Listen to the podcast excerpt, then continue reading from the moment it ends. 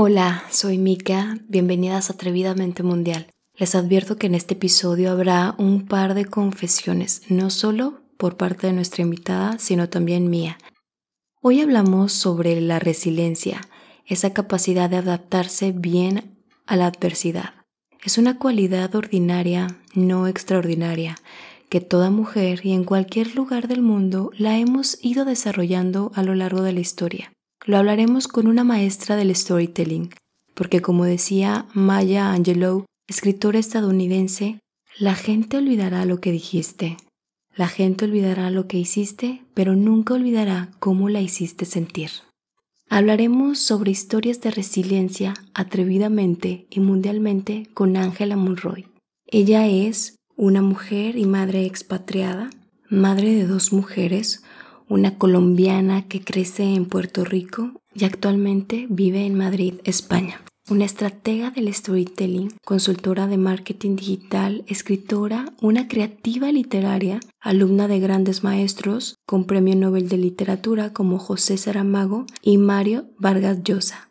Socia y directora digital de Merakio, una plataforma de emprendimiento femenino transformando a las emprendedoras en empresaria famosa en Clubhouse por sus cócteles en la cafetería. Y si yo describo a Ángela, la describo como una mujer valiente, con un corazón cálido, siempre dispuesta a ayudar. Hoy Ángela nos compartió su historia y la historia de su madre como mujeres expatriadas, historias de cambio, de resiliencia. Nos expuso una de las etapas más duras de su vida, donde el arte de contar historias la ayudó a inventarse historias mágicas para ocultarle a sus hijas pequeñas las carencias y ausencias que había en casa en ese momento. Porque, ¿qué madre no es capaz de inventarse lo que sea para proteger el bienestar emocional de sus hijos? ¿Qué madre no ha llorado en silencio? Nos mostró que renacer es posible. Ella encontró uno de sus propósitos en ayudar y fortalecer a mujeres y madres emprendedoras a través de Merakio, una plataforma de emprendimiento femenino aprendimos que la historia más importante de nuestra vida es la que nos contamos a nosotras mismas y cómo lo hacemos, que somos mujeres resilientes no por levantarnos en cada caída, sino porque aprendemos a levantarnos de la mejor manera, fuertes y flexibles a la vez, aceptar nuestros fracasos y momentos de vulnerabilidad, porque como dijo Ángela, cada persona tiene su propio universo y en cada universo yo creo que hay una mujer resiliente. No se pueden perder este episodio. Los dejamos con esta gran conversación.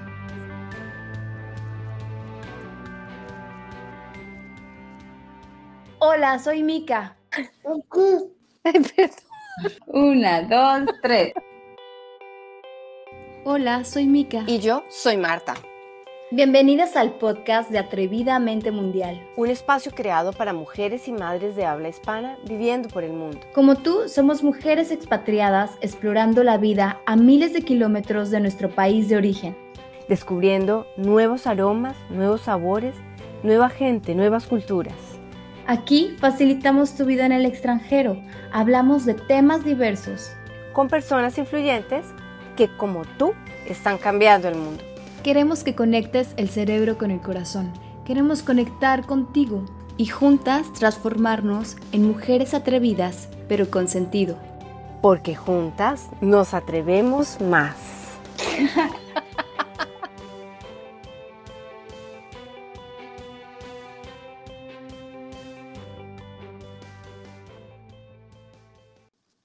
Ella es una invitada muy especial para mí de esas conexiones mágicas que he encontrado en Clubhouse. Y sobre todo que la primera vez que yo la escuché conquistó mi corazón y sobre todo mi, mente por esa melodía de su voz, pero sobre todo por la coherencia que, que tienen sus palabras.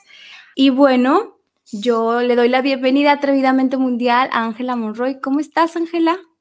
Contentísima de estar aquí, no sabes la ilusión de estar contigo, con tu audiencia, en tu podcast, em, y me siento muy, muy a gusto. O sea que muchísimas gracias por invitarme. No, gracias a ti, pues por aceptar la invitación, pero pues sobre todo por creer en este proyecto que apenas está arrancando, pero con muchos sueños y muchas ganas de conectar a esas mujeres que, que tú conectas ya de entrada. La verdad es que haces una gran labor porque son con, con una vida tan globalizada como esta, son muchas las mujeres que están fuera de su cultura, alejadas de sus familias, de su lugar de origen y que tienen vidas completamente distintas, tal vez a las que imaginaron de pequeñas, tal vez mejores o tal vez con ciertas complicaciones, con más facilidades y con más dificultades cuando vives en otro sitio eh, que no es el tuyo, ¿no? Claro. Y bueno, Ángela, a mí me gustaría iniciar que nos contaras esa historia, esa historia tuya de cómo una mujer colombiana creció en Puerto Rico y actualmente vive en Madrid. ¿Cómo, cómo fue eso? La verdad es que debo, eh, debo venir de una estirpe de gente viajera. Mi abuela ya vivía en los Estados Unidos en los años 60 y 70. Mi padre se educó en los Estados Unidos. Y cuando nací yo en Colombia, mis padres son colombianos y tenía 12 años, nos fuimos a vivir a Puerto Rico, eh, que era como vida completamente distinta. ¿A qué edad a los 12 años? Sí. 12 años, ok. O sea que 12 años creciste en Colombia. Sí. Claro.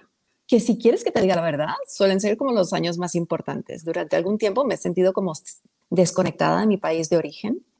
y, y ahora que me hago mayor, porque tengo 49 años, eh, empiezo a sentirme... Muchas gracias. Pero ahora que me estoy haciendo mayor, empiezo a sentir cierta conexión con esas raíces, ¿no? Y probablemente tenga que ver un poco con esas historias que escuchaba desde pequeña. Claro. Que es lo que va como volviendo un poco, poco a poco en tu memoria. ¿Y cómo es que llegas a España? Después de, de estar en Puerto Rico, ¿en Puerto Rico cuánto tiempo viviste? Pues ahí hice la carrera, estudié eh, administración. Es administración y gerencia industrial. Em, y luego conseguí un, o sea, me, me vine a, Europa para estar durante seis meses durante, en, haciendo una práctica en una empresa mientras me iba a Pensilvania a hacer un MBA. Y los seis meses, eh, pues vine por seis meses y sigo aquí mm, más de 20 años después. 25, creo. Creo que son 25. Pero realmente vine por seis meses. Vine por seis meses. Y mira, sí, lo que fue la vida. Y hablando de eso, eso que tú decías de tu estirpe, bueno, yo voy a ampliar el término de linaje y tu linaje y, y, lo empleo no en el sentido este de nobleza, sino en el en su significado literal que es la línea de tus antepasados. Tú ya traes muy marcado en tu línea ese proceso de expatriación, de vivir fuera de su tierra desde tus abuelos y con la historia de tu madre que, que ella también fue una mujer y es una mujer expatriada. Me gustaría que nos compartieras también esa historia. Pues la historia de mi madre es muy interesante porque eh, se enamoró de mi padre que tenía como un gran futuro como científico del espacio y entonces se casa con él nada más terminar eh, high school, eh, antes de la, de la, universidad, no sé cómo le llamas tú, prepa, mm, bachillerato. Eh, en México preparatoria, sí, pero high school. Exacto, ok. Entonces se casa con él, viven un tiempo en, Bogotá y ya se van de inmediato a, a, a los Estados Unidos. Y cuando regresan, que nazco yo y yo entro al colegio, ella entra a estudiar medicina porque siempre había querido ser médico. Ese era su, sueño y era eh, la mejor estudiante, etc. Y, todo, y, tendría nada, tendría veintipico de años y se sentía realmente muy mayor para hacer eso, pero ella decía, no pasa nada, soy, aunque soy muy mayor, que ahora pensamos veintipico, pero por favor, qué tontería, como si... qué tontería. Pero, pero claro, son tiempos en los que las mujeres a las mujeres no se les permitía envejecer. a las, las, mujeres deberían, deberían ser siempre jóvenes y con 40 años ya se les veía un poco como, eh, por supuesto, fuera del mercado, fuera de cualquier cosa y tendrían que ser como las señoras de su casa, básicamente, ¿no? Entonces, mi madre empieza a estudiar medicina, la recuerdo siempre eh, que a veces, por ejemplo, si me enfermaba y me levantaba por la noche, ella siempre estaba estudiando. Eh, y a veces había dramas porque tenía un esqueleto con el que estudiaba, con el que estudiaba, y se llamaba Evaristo. Y, si, y si perdía una, una falange de baristo, en, la casa se, en, la casa se, montaba un drama y todo el mundo tenía que estar pendiente de la falange de baristo y a ver si el perro se ha comido la falange de baristo. Wow. teníamos que buscar esas cosas. Y, y, bueno, y cuando le faltaba muy, muy poco eh, para terminar, empiezan a pasar una serie de dichosas desdichas, como se queda embarazada con un embarazo muy complicado de mi hermana, de mi hermana menor, con un embarazo que la manda a reposo absoluto. Em, ocurre un terremoto en la ciudad en la que vivíamos y teníamos una finca que era como el lugar donde pasábamos los fines de semana. Ya sabes, esa cosa que tenemos los latinos de, tener una finca, ¿no? de vivir en la ciudad y pasar el tiempo en una finca. Y ese terremoto em, destruyó por completo la casa, la casa enorme de la finca donde mis padres tenían pues sus sueños, sus ahorros, sus inversiones. Eh, y yo tenía mi arraigo en mi niñez porque mm, para mí el arraigo estaba caminar descalza en el río de esa finca, ir por ahí, o sea, eh, bueno, pues la cuestión es que ocurre ese terremoto, Colombia empieza a empeorar, tanto con el con la guerrilla como con el narcotráfico y la situación se empieza a poner difícil y mi padre eh, dijo, este es el momento de irnos. Entonces él tenía un proyecto de investigación con una universidad que tiene un radar, un, observatorio astronómico y es en Puerto Rico. Y nos vamos a Puerto Rico y mi madre se va sin terminar su carrera. Qué fuerte. ¿Por qué? Porque en ningún momento nadie se plantea que a lo mejor esta señora se quede un año y medio o, se quede lo que haga falta y que luego venga. No, nadie se plantea eso. Es como si el marido mm, resulta que ha pasado una cosa y esto es lo que hay que hacer, pues esto es lo que se hace. Y entonces ella llega a un mundo completamente distinto. Nuestra vida en Puerto Rico era muy diferente. Pasas de tener esa vida aburguesada en Colombia a tener una vida de clase media normal entre americana y, y latina, que era algo muy raro. Que Puerto Rico es representativo por eso. Sí, recuerdo entrar a, esta tienda que se llama Walmart y yo no entender por qué todo olía a plástico. muy americano. claro, no, no entendía el olor a plástico, pero luego era muy feliz diciendo a mis padres, ¿y las llaves del coche? Y de repente alguien decía, ah, no, no, no, que nos las hemos dejado dentro. Y, y, sabes cosas que tampoco pasarían de donde veníamos y, y, poco a poco todos nos íbamos como adaptando a vidas completamente distintas pero la que más se adaptó fue ella, que intentó terminar medicina, hizo todos los ¿En Puerto Rico? En Puerto Rico. Mm. Y por supuesto le dijeron, mire, no, es que usted viene de un sistema completamente distinto y básicamente tiene que empezar de nuevo. Y estamos hablando de un proyecto de vida a largo plazo, ¿no? Aquel que estudia para ser doctor, yo diría que no, que no es ni siquiera comparable con lo que yo he estudiado. Yo no soy eso, los doctores son doctores. Yo hago una cosa o hago otra, o he estudiado algo o, hago otra cosa, pero en los médicos hay cierto sacerdocio, digamos, ¿no? Una vida como de sacerdocio. Eres médico todo el día, toda la vida, y siempre serás doctor y siempre serás médico. Así que eso, eso se le trunca eh, una vez más, porque ya había pasado antes y había dado prioridad a los demás, a la carrera de mi padre, a los niños, etc. Pero en vez de venir abajo, de venirse abajo, que probablemente se vino abajo, pero no, no, no me lo enseñó a mí. Y estoy segura que se vino abajo, porque yo también me vengo abajo y tampoco se lo enseño a mis hijas. A veces, a veces sí. Eh, pues se buscó la vida y entonces eh, se dio cuenta que podía hacer otra cosa y terminó biología y se especializó en microbiología y luego se convirtió en genetista y, y, y hizo cosas que realmente le apasionaban en un momento muy importante de la historia de la genética, donde la genética estaba cambiando a un, ritmo trepidante. Así que para mí, mi madre es un, gran ejemplo de resiliencia a la hora de vivir en otro país, porque tal vez tienes un plan de vida, te has imaginado una cosa y, resultas haciendo otra diferente, ¿no? Sea, sea por idioma, sea porque no tienes permiso de trabajo, sea porque la prioridad son otras cosas, por lo que sea por lo que sea. Cada persona tiene su propio universo.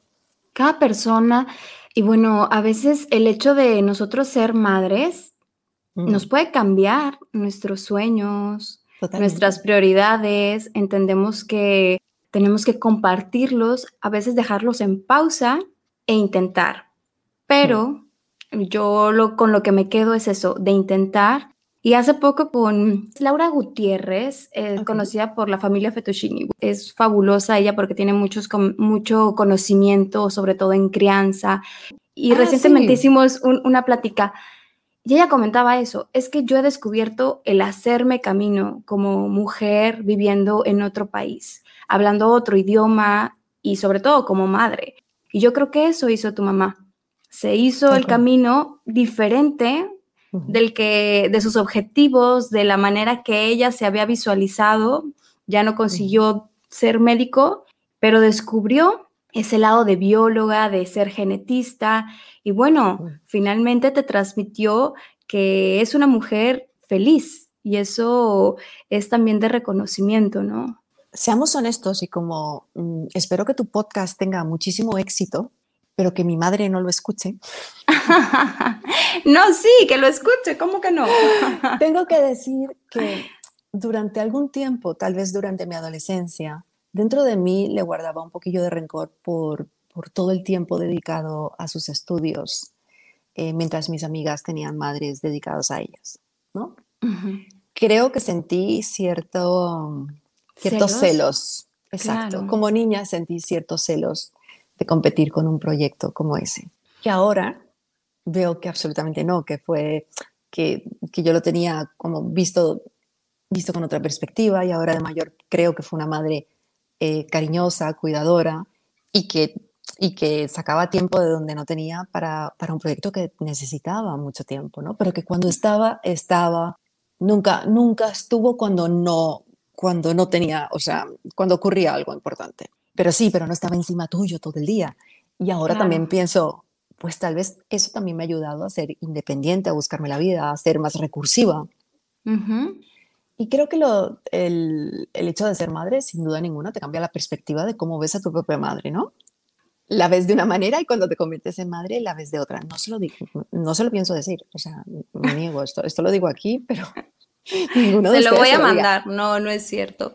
Pero, pero, te entiendo, te entiendo totalmente que nos cambia la manera de, de ver a nuestra madre. Yo, yo lo mm. he hecho eh, y aquí entre confesiones que estamos, De igual manera, yo, yo lo he hecho, he, visto a, mi mamá con otros ojos, la he comprendido más, la he entendido más, es como que, wow, ¿cómo yo no me di cuenta de esto, de todo lo que ella estaba viviendo y todo lo que hizo por, por mí, por, por mis hermanas? Yo vengo de, de, una familia de ser muy femenina, tres mujeres, eh, y cuando era, cuando era joven, la verdad es que no le entendía, no lo entendía y a lo mejor no lo hubiera entendido nunca hasta que me convertí en madre.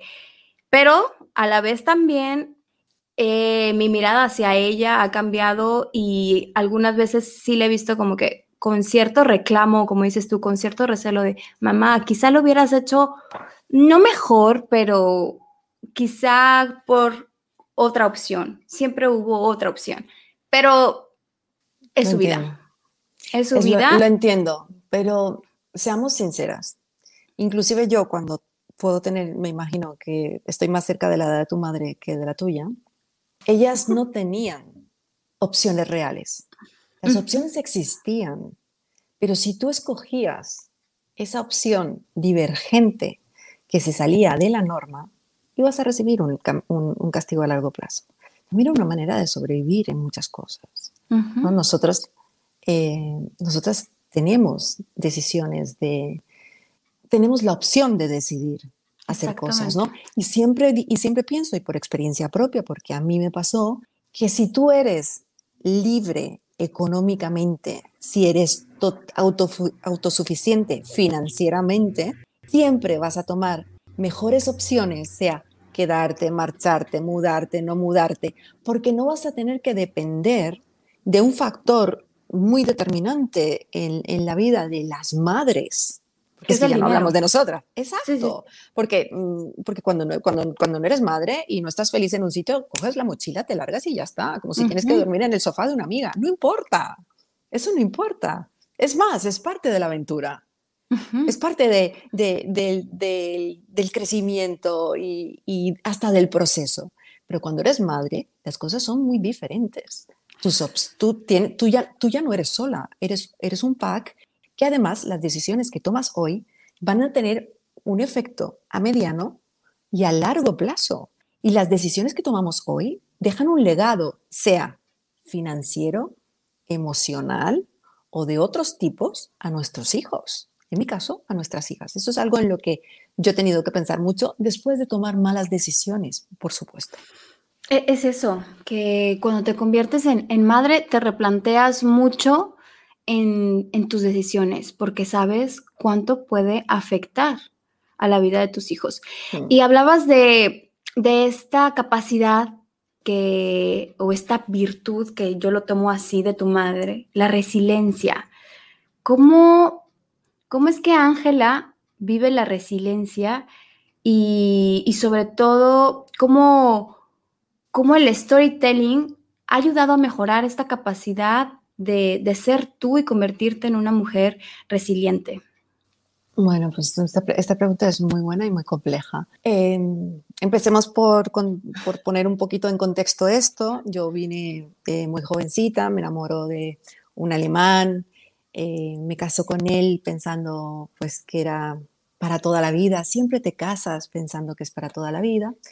Eh, casi 20 años después las cosas eh, salen mal y yo eh, durante el proceso de divorcio paso de tener una vida bastante cómoda a no tener nada con que alimentar a mis hijas. ¿vale? O sea, como de ver la pobreza, no de frente, no, vivir la pobreza durante un tiempo. ¿Por qué? Porque yo no era libre económicamente, porque aunque estaba casada en bienes gananciales, yo no controlaba nuestro capital. Total, estábamos casados en bienes gananciales y él era el financiero. ¿Por qué iba a encargarme yo de estas cosas cuando ya se me habían asignado otras y las hacía muy bien?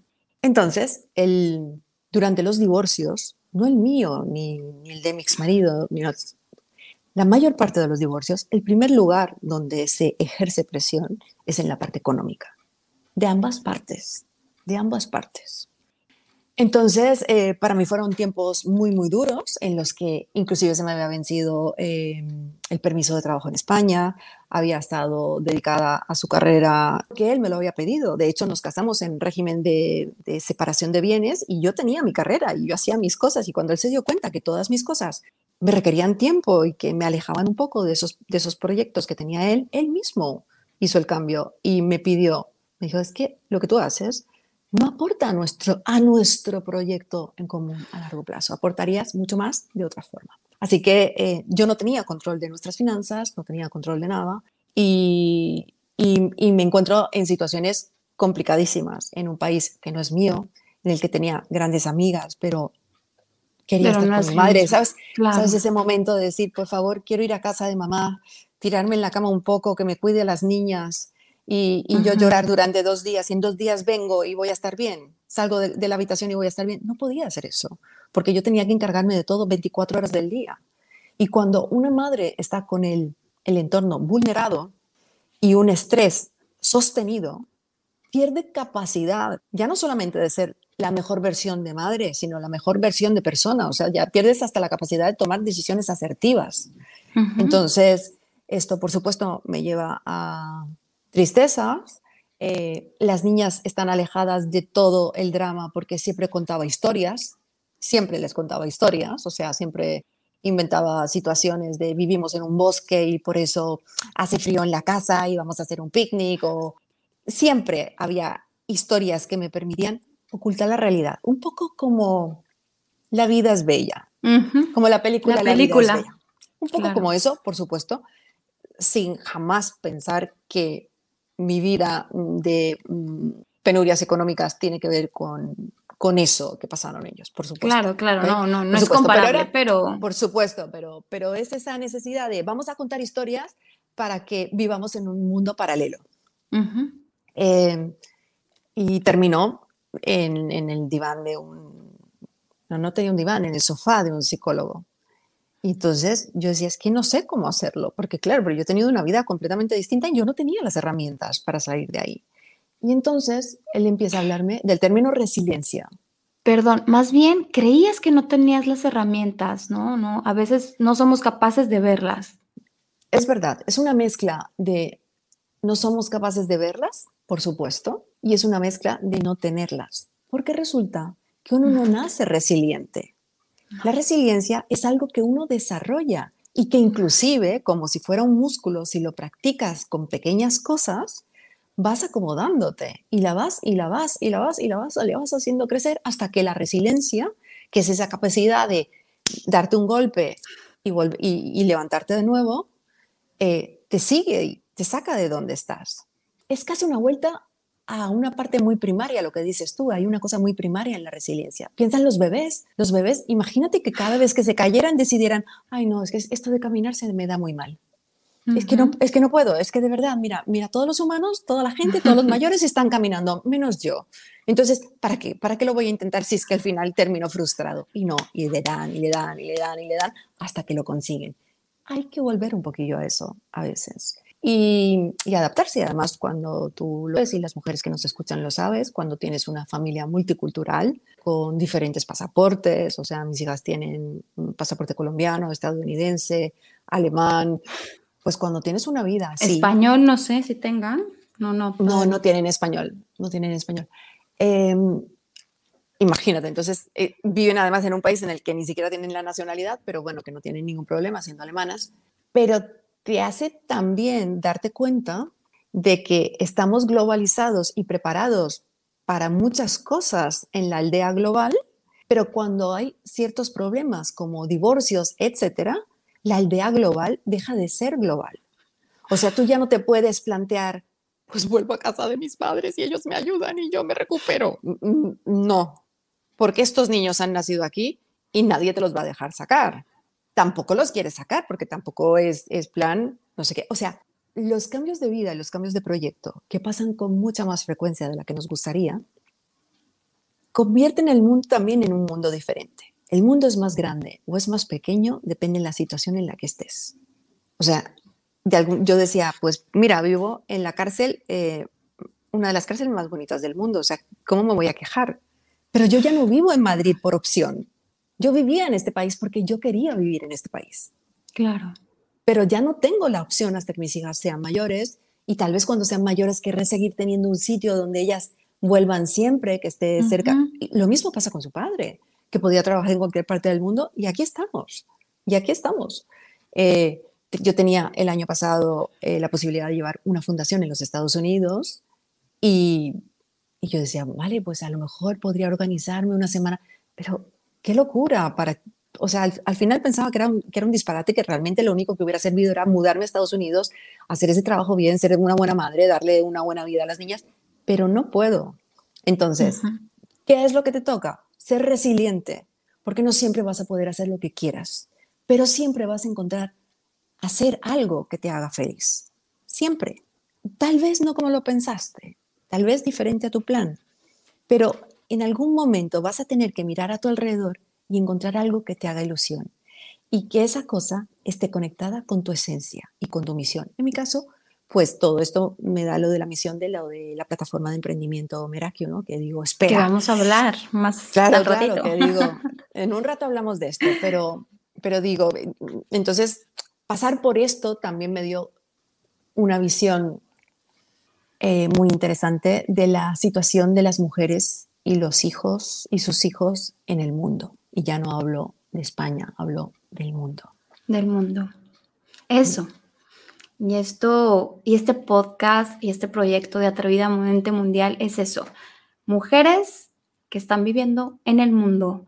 Y, y, creo que no importa si vives en Noruega, en España, en Colombia, en Estados Unidos, siempre vamos a tener las mismas necesidades básicas como mujeres, como madres. Y, juntas las exploramos y juntas podemos crecer más. Y necesitamos de ese apoyo, de ese empujoncito, quizá escuchando algo como, como ahora, quizá observando más, pero, pero estoy segura que, que tu historia puede transformar a, muchas mujeres, Ángela. Y esto es lo impactante del storytelling. Y, cuántas, mira, simplemente yo confesando, aquí me estoy confesando contigo, la historia de mi madre. Después de lo que me has sacado, después de lo que me has sacado, más vale que te confieses también. La historia de mi madre se parece a la tuya. Ella pasó también un divorcio con, con siendo madre de tres hijas, tres hijas que yo, yo, yo puedo hablar ahora como si fuera un poco identificarme como, como tu hija, ¿no? Mm. Y como decías tú, desafortunadamente los divorcios, en el primer sentido que pegan es en el económico. Y yo desafortunadamente los recuerdos que tengo de esa separación y ese divorcio de mis padres fue eso, el, el choque económico en el que un momento llegamos a experimentar mis hermanas y yo, y bueno, y mi madre, mi madre que se quedó endeudada, no sé, mis amigas, la familia que, que vivió conmigo esto que, o que nos acompañó, sabe que mi mamá resurgió y renació como el ave fénix y pagó todas las deudas y nos hizo a nosotras seguir estudiando, forjarnos como tres médicos y lo hizo sola, y de ahí es, es, como esa inspiración, ¿no? Esa inspiración femenina que, que, que lo que hablábamos ahora de ser resilientes y decir, bueno, esta es mi capacidad de, poder levantarme, pero no solamente aprender a levantarme, sino que me voy a levantar más fuerte y, aprender de cada caída, que unas duelen más que otras, pero finalmente, finalmente estamos aprendiendo y, y a mí me gustaría que que mis hijos también, o sea, ellos son varones, yo tengo puro varón, pero aprendieran a, Vas a educar varones maravillosos después de todo lo que has vivido. Ay, pues no sé, es el objetivo. Claro que sí, claro que sí. No lo sé, pero es el objetivo de, que mis hijos sean hombres sensibles y conscientes. De, de, no estar peleados con el género de yo soy hombre, soy mujer, yo soy más feminista, yo... No, esto es que entender que que la, hay diferencia de género, sí la hay, pero bueno, podemos construir juntos cosas maravillosas. Pero yo creo que, eh, bueno, por haber vivido lo que he vivido, también creo que todas las cosas, eh, todos los cambios feministas de los últimos años en particular, que se los debemos a aquellas feministas pues, que tuvieron que hacer cosas más radicales y aquellos hombres feministas que cambiaron las leyes, porque solo los hombres eran capaces de cambiar las leyes. Así es. Creo que esto genera un nuevo espacio para los hombres y para nosotras las madres de hombres, que es las generaciones anteriores eran niños que si lloraban les decían, ay, no llores como una niña, ¿no? Que era como conectarse con sus sentimientos, expresar sus sentimientos, estaba mal visto. Y aún peor si eso te hacía parecer una niña a una niña, si era una niña como eh, de estas que eh, protestan y, contestan y no sé qué, te decían, es una mandona. Yo recuerdo esa expresión de mandona. Ahora, ahora las llamamos, esta niña va a ser líder. O sea, ha cambiado el chip, nos ha cambiado el chip, afortunadamente. Menos mal, sí. Yo creo que, que hay un espacio bonito para que ellos y nosotras crezcamos juntos y que todos tengamos congruencia entre lo que decimos y lo que hacemos. Por ejemplo, eh, cuando nos convertimos en madres, somos madres. Y cuando los niños son pequeños, somos madres todo el rato. Es como a, mí personalmente me, costaba trabajo recuperar ese lado de, mujer, de no, como esas otras identidades. Ahora, en la distancia, pensando en mi madre, digo, menos mal que mi madre tiene una carrera y es mayor es independiente, eh, se realizó profesionalmente. Lo que me parece incongruente, absolutamente incongruente, es que nos preocupemos por mandar a nuestras hijas a grandes colegios, preocuparnos porque vayan a grandes universidades y nosotros abandonemos nuestra carrera para cuidarlas. O sea, es un mensaje que es como, eh, como dos trenes que chocan. Yo digo una cosa, pero realmente hago otra. Entonces, ¿qué te estoy diciendo? ¿Que vayas a la universidad a buscar un marido? Sí. O porque realmente eso es lo que estamos transmitiendo. Entonces, está muy bien tener la suerte porque no muchas madres pueden estar con sus hijos pequeños cuando son pequeños porque tienen que salir a la calle a buscarse el pan. Y eso es duro, eso es duro. O sea, tener la suerte de poder estar con tus niños en casa, eso es un privilegio en estos tiempos. Es un privilegio. Entonces, disfrutar de ese privilegio, pero luego ser sobre todo congruente. Los estudios están clarísimos, o sea, eh, la mujer se incorporó al mundo laboral a partir de, eh, la segunda mitad del, del siglo XX. Y hay muchísimos estudios, muchos, y todos demuestran que los niños hijos de madres trabajadoras tienen más posibilidad de prosperidad, tanto emocional como económica, al crecer. Somos resultado de, madres trabajadoras, Ángelas, las dos. Estamos en ello. Sí, pero, pero tampoco era lo normal. Yo te estoy segura que no todos tus, tus, que todo tu entorno era así, para nada. No, no, no, no. No, bueno, mi mamá en un principio era una madre que, se encargó mucho de nosotras cuando éramos pequeñas y luego pues eh, inició ella sus, sus negocios. Y de igual manera, bueno, yo ahora te puedo hablar como una madre que tiene ese privilegio de poder quedarme eh, con mis hijos. Bueno, estoy en pausa, pero estoy invirtiendo tiempo en generar otros proyectos como este, que me apasionan, que me lo gozo y que estoy descubriendo que Mika no es solamente esa médico la doctora. Sí, no soy solamente la doctora, estoy explorándome y me encanta, lo disfruto mucho. Y bueno, lo hablando... Muy bien, lo haces muy bien porque además cuando la gente disfruta de algo, eh, se le nota y eso es algo que tú transmites. Y, y, es muy bonito ver esa cantidad de facetas que haces con tanto entusiasmo, porque yo también he tenido alguna, alguna vez la suerte de escucharte en una sala eh, siendo Mica, la doctora, la otorrinolaringóloga, dando una clase magistral de espera, que entonces tal cosa está funcionada con tal cosa, y entonces las, las cuerdas bucales realmente no son cuerdas, son, bueno, es que yo estaba fascinada y, y, con esa capacidad de enseñar algo muy técnico o, o difícil de aprender, de forma muy sencilla. Creo que eso es una de las cosas que más me gustan de ti, que tú haces ver las cosas como fáciles y sencillas. pero realmente, pero realmente no lo son. Es el trabajo de un esfuerzo interno, un esfuerzo detrás, de una fuerza de voluntad, de una disciplina y de una generosidad. Y, y eso se te ve. Ay, muchas gracias. Pues, ¿yo qué te puedo decir? Yo me quedo en esto, que, que ahora me lo estoy gozando y es el tiempo eh, para, pues, para explorar nuevas cosas. Y hablando esto de, la exploración, me gustaría que habláramos de Meracu, que es una plataforma para mujeres que se han descubierto como mujeres emprendedoras, que quieren ser empresarias. Cuéntame, ¿cómo surgió Meracu? ¿Cómo llegó a ti? ¿O tú llegaste a él o él llegó a ti? No lo sé. Que originalmente era el, plan de dos socias en las que yo no estaba, en las que iban a poner una plataforma de crowdfunding internacional.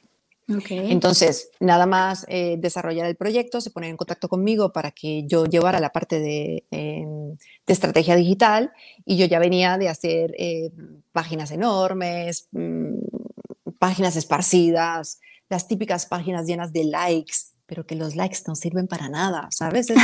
Esas, páginas con frases bonitas que tienen cientos y miles de likes, pero que eso no, no, no le representa a nadie a quienes están detrás. Y, el meme tampoco, el meme repetido tampoco te cambia la vida. Entonces, em, pues les organizé una estrategia completamente distinta. Dije, a ver, vamos a ver cuál es, ¿qué podríamos hacer? ¿Por qué no organizáis, por ejemplo, un grupo cerrado, eh, una cosa local, mientras vais poniendo eh, lo demás? Y luego, cuando ya estaban poniendo la plataforma de crowdfunding, que la idea era que mujeres de diferentes partes del mundo ayudaran a pequeñas emprendedoras de otro lugar y fueran mm. como su mecenas, digamos.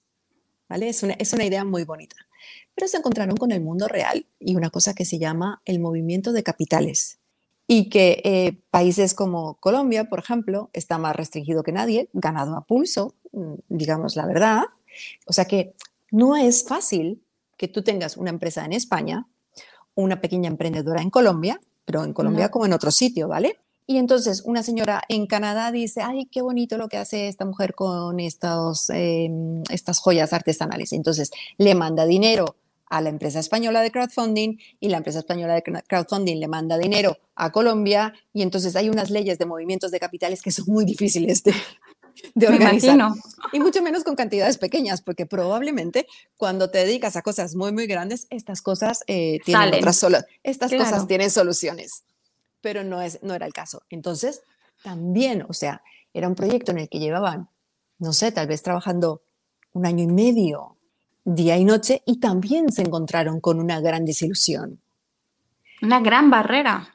Una gran barrera. Y entonces ellas también enseñan, ellas dos también enseñan un momento de resiliencia, de espera, esto no era el plan, pero resulta que estos grupos en los que hemos, estos grupos secretos, en aquel tiempo eran secretos, cerrados y secretos en Facebook, donde había grupos de mujeres que hacían negocios entre sí de forma local y tú sabías perfectamente que fulanita te iba a pagar, que si te encargaba el bizcocho para el cumpleaños de tu hijo, tú lo ibas a llevar y ella te lo iba a pagar, o sabías que eh, no sé quién eh, tenía una finca que crecía tal cosa y tú podías usar eso como, como proveedor, o sea, no solamente hacían negocios de compra y venta, sino que encontraban sinergias entre ellas.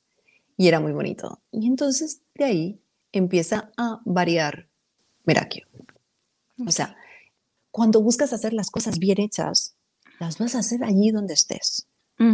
Sea como lo imaginaste o sea de otra forma. En fin, entonces, Merakio en la actualidad, pues em, somos tres socias. Conoces a Lili Salazar. Mm, me encanto de mujer. Que es como mi hermana pequeña, con la que mm. llevo haciendo cosas y proyectos juntas durante eh, años que yo le quiero agradecer a Lili porque fue la conexión entre tú y yo, yo creo. O sea, sí, sí, sí, sí, sí. Y, y entonces, pues hemos, hemos ido eh, variando la, la, plataforma. Durante mucho tiempo tuvimos una cosa que era muy útil para las emprendedoras, que era un directorio global de emprendedoras, donde ellas subían sus negocios, eh, conectaban sus redes, e inclusive podían tener como eh, clics de pago.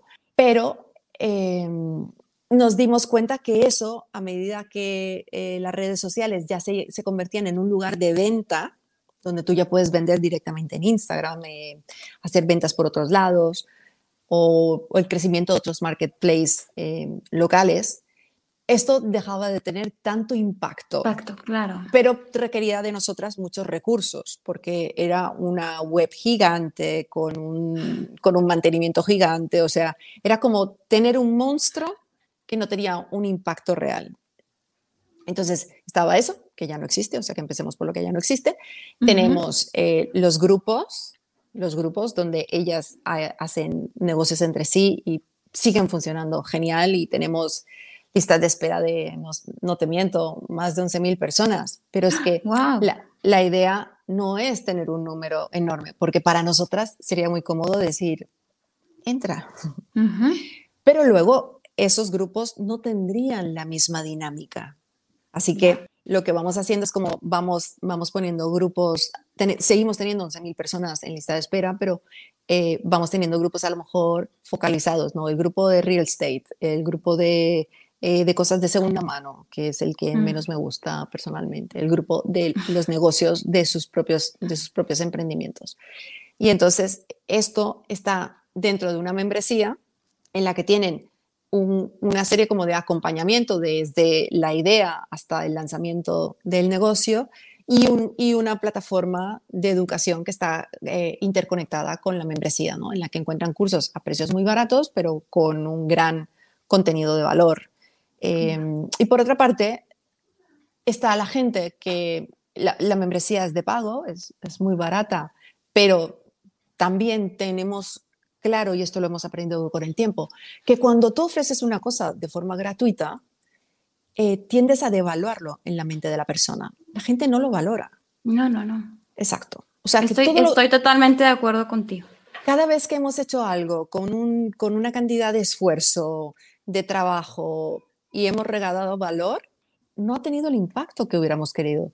¿Por qué? Porque si eso es gratis, pues será malo. Pues no. Entonces ahora tienes que pagar para ello, porque tienes que esforzarte por ello, porque este es el primer cambio de mentalidad de muchísimas mujeres emprendedoras en el mundo que piensan en pequeño, que les cuesta trabajo invertir en habilidades, que les cuesta trabajo profesionalizar sus negocios, que creen que lo tienen que hacer todo y al final terminan haciendo todo mal, terminan agobiadas, terminan peleándose con el marido, gritándole al niño, porque no pueden con todo. Entonces, la primera, el primer cambio es el de mentalidad. Y en nuestras redes sociales trabajamos muchísimo eso. Trabajamos el dar visibilidad a gente que ha hecho eh, cosas, porque es difícil convertirte en algo que tú no ves. Wow, qué, qué buena frase acabas de decir. Totalmente. Claro. Entonces en nuestras redes sociales pues hacemos una mezcla de con, con una personalidad, que esto vamos al storytelling, es cuando tú tienes una marca, tu marca tiene una personalidad que habitualmente está muy ligada a la personalidad de su fundadora. ¿vale? Y, esa, y esa personalidad debe permear la comunicación y el estilo de, del contenido que creas eh, por todo sitio. Digamos, eh, pues Nike, ¿vale? Que es eh, el arquetipo del héroe. Siempre va a haber gente superando retos o problemas. Siempre. Aunque no te lo digan, te lo enseñan.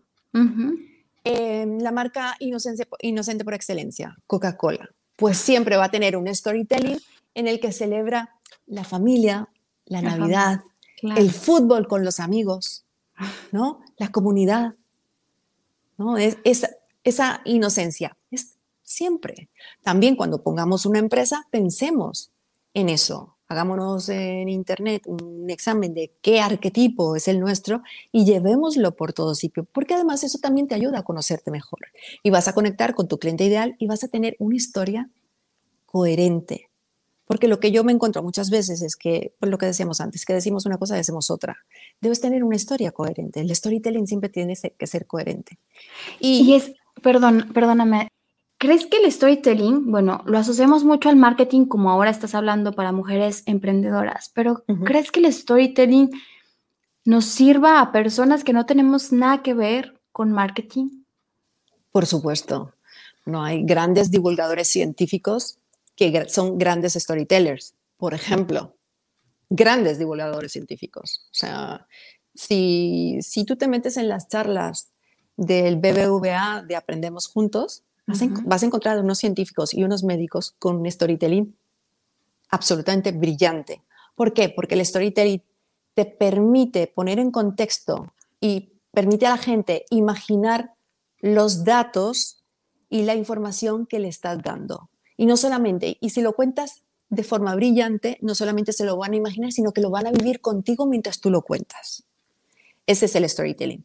Pero lo que tú decías, el storytelling, que es algo que llevamos toda, haciendo toda la vida, tanto que nos quedamos dormidas y nos empezamos a contar películas, nos, nos seguimos contando cuentos, y también aprovechemos aquí para decir que a mí me parece una injusticia que no den el Oscar a la mejor película que te montas en tu cabeza durante el día.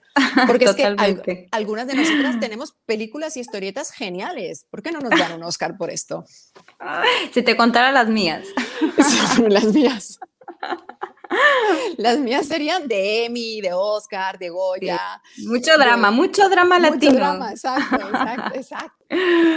Ay, Ángela. Pero, pero sí, el storytelling es, es importante en nuestras vidas, primero porque em, puede hacernos gente más memorable, digamos. Podemos dejar huella en personas si le comunicamos las cosas que queremos decir o las cosas que estamos sintiendo de una forma de historia bien hecha. ¿no? Lo que tú decías de Maya Angelou. Si yo te pregunto eh, qué momento de tu vida eh, fue el peor y yo te digo, ¿y qué, ¿y qué había? ¿Y qué te dijo? Y no sé qué, no te vas a acordar de eso, porque te acuerdas de lo que pasó, de lo que sentiste.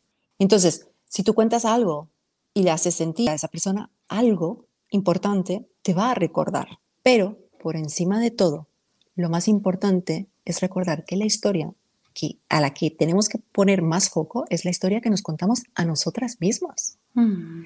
Tú y yo ya lo hemos hablado. para las mujeres somos, es muy fácil, da igual la edad y el origen, porque ya lo he visto viviendo, viviendo, conociendo nórdicas, eh, americanas, canadienses, etcétera. Tenemos una naturaleza cuidadora. Somos muchas naturalmente empáticas. No, digo que los hombres no lo sean, por supuesto que no, ¿vale? Que esto no es un pastel, que lo que tengo yo no lo tienes tú.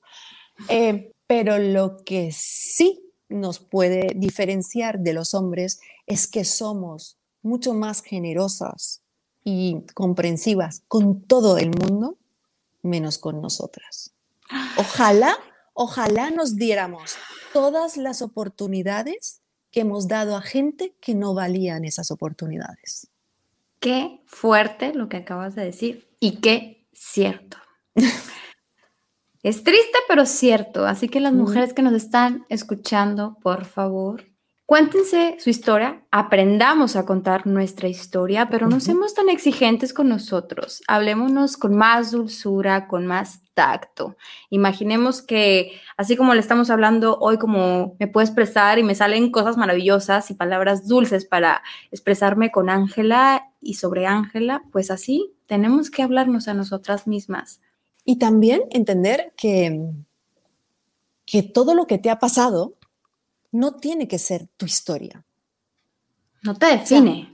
no te define. Si te ha pasado algo, si has sido víctima de algo, fuiste víctima en ese momento. Pero no, eso no te va a hacer víctima toda la vida. Si tomaste una mala decisión, pues... Te equivocaste. Mira, te equivocaste. Y a lo mejor una mala decisión deja una gran historia porque por experiencia sé que, las, que los momentos difíciles y las cosas tremendas se convierten en grandes historias. Pero también hay dos cosas fundamentales con el storytelling de nosotras. Uno, lo que tú decías, apodérate de tu propia historia.